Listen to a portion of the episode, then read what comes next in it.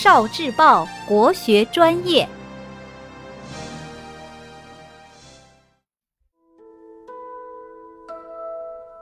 史记》之孔子的祖先。《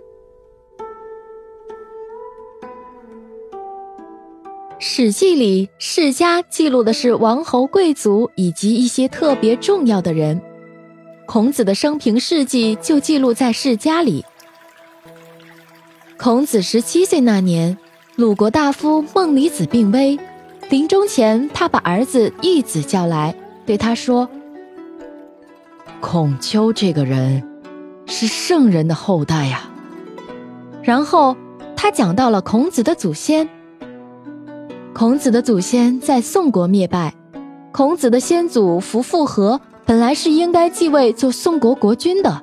但是他却把国君的位子让给了他的弟弟厉公。孔子还有一个先祖叫郑考父，他非常恭谨节俭。郑考父辅佐了宋代公、宋武公、宋宣公三个国君，三次受命，一次比一次恭敬，所以郑考父顶的铭文说：“第一次任命时鞠躬而受。”第二次任命时弯腰而受，第三次任命时俯首而受。走路时顺跟快走，也没人敢欺侮我。我就是在这个鼎中做些面糊粥，以糊口度日。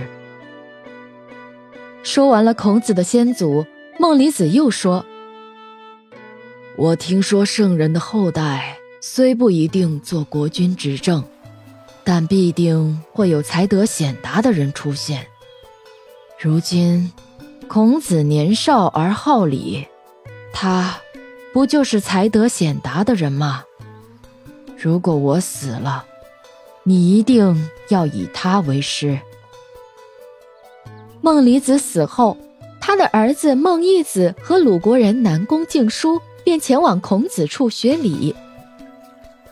同学们。可以仔细读一读《史记·孔子世家》，了解更多孔子的事迹。哦，聆听国学经典，汲取文化精髓，关注今生一九四九，伴您决胜大语文。